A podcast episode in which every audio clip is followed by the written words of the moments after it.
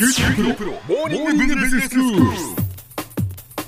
今日の講師は九州大学ビジネススクールで産学連携マネジメントがご専門の高田恵先生です。よろしくお願いします、はい、よろしくお願いします。えー前回は、まあ、大学のその研究成果にここにこうビジネスチャンスがあるんじゃないかっていうその可能性を見出す、そういう存在っていうのはまず研究者自身である、それからあの技術移転オフィス、えー TLO やその産学連携本部のスタッフ、はい。それから企業の事業担当者。そして起業家という、まあ、4つのタイプがあるよというお話でした、ただなかなかそういう人たちというのはそれほどこうたくさん存在するわけではないし、まあ、どうやって増やしていったらいいのかえどう取り組んだらいいのかというお話でしたけれども、はい。今日はその課題にじゃあどう取り組むかっていう話ですよね。そうですね。はい。今日ご紹介したいのはですね、EIR っていう仕組みなんですね。え EIR っていうのはアントレプレナーインレジデンスと言いまして、うん。起業家の候補、はい。卵の人が大学の中に日常的な活動の拠点を持って、うん。ま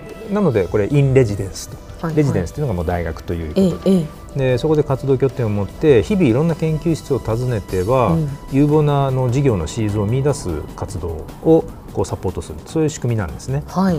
そういうこう起業家と研究者が出会うっていうことがいかに重要かっていうのはですね、例えばアメリカのボストン大学の技術事業家オフィスで言われてることなんですけど、はい。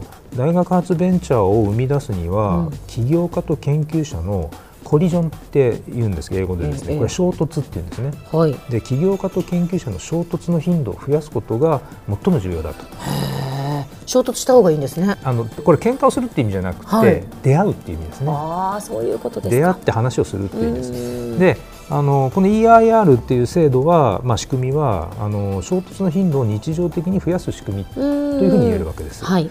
で一つの分かりやすいっていうか事例でですね、ええハーバード大学のメディカルスクールにちょっと名前が読みづらいんですけど、うん。ブラバトニック・バイオメディカル・アクセラレーターうんというですねプログラムがあって、ええ。これはあのハーバードの技術事業家オフィスが、うん。えっとブラバトニックさんっていう成功した起業家の方からのええ。寄付ですね、うん。これを使って実施しているプログラムなんです。うん。で毎年だいたい5ミリオンドル、だからええ。まあ日本円にすると5億円ぐらいですけど、はい。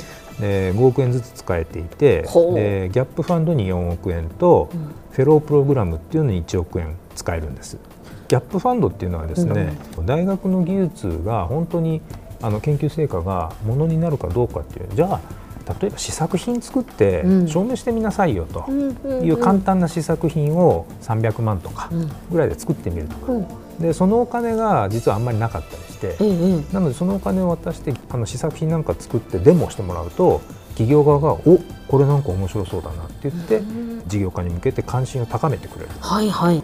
でフェロープログラムっていうのがこう今からご説明する EIR に該当するんですけども、ハーバードのアクセレレーターではですね毎年5人のフェローがうん。起業家候補すなわち EIR としてうん給料をもらいながら活動するんです。うんで給料まあまあやっぱりボストンって給料いいなと1人大体1000万もらうんですね。ええいいですとね。250万ぐらいの活動費をもらうということなんです。まあハーバード大学ですから。あまあそうですね。ええはい。で、あのこのバイオメディカルの領域で有望なそのシーズ技術の探索を行うんですね。うんその活動をさっき言ったあの技術事業家オフィスが例えば地元のベンチャーキャピタルに協力を呼びかけて、うんメンタリングをやってもらったりとか、まあ、そういうサポートをしていると。はい。で面白いのはですねこのフェローっていうのは、うんうんハーバードビジネススクールの卒業生なんですよ。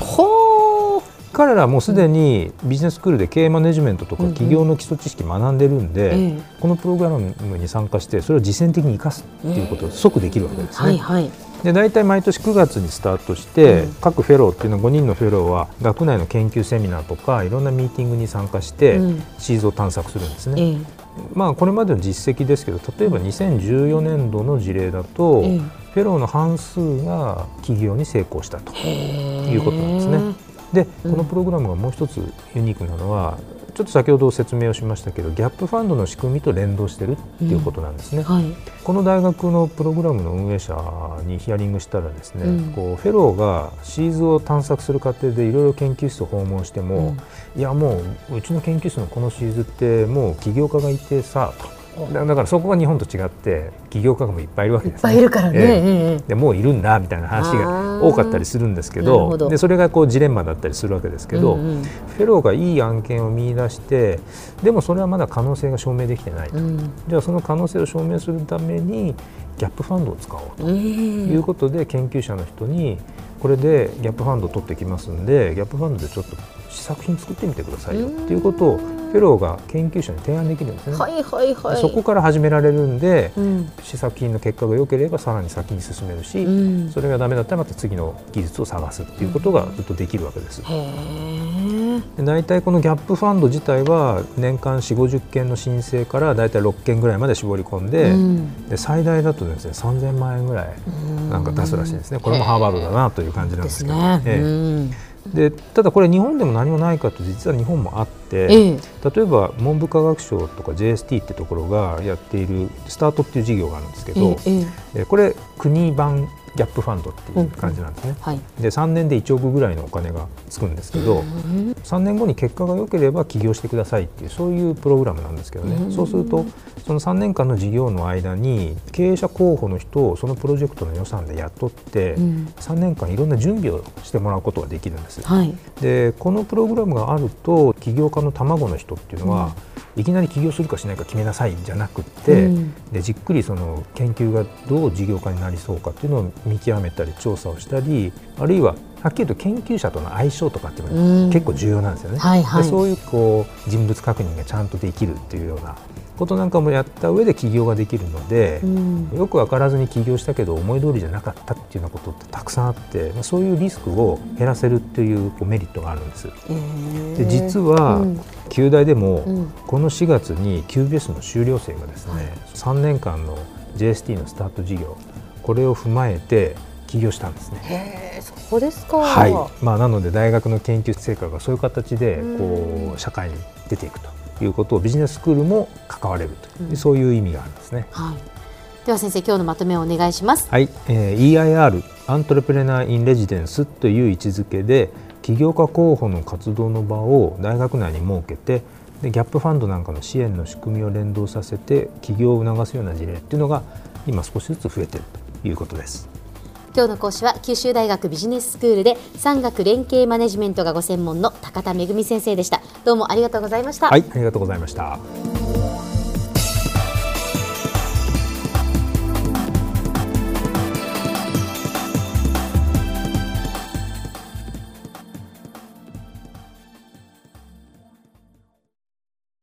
QT プロは通信ネットワーク、セキュリティ、クラウドなど QT ネットがお届けする ICT サービスです九州中に展開した光ファイバー網を基盤に一番身近なビジネスパートナーとして九州の企業自治体の皆様をサポートします。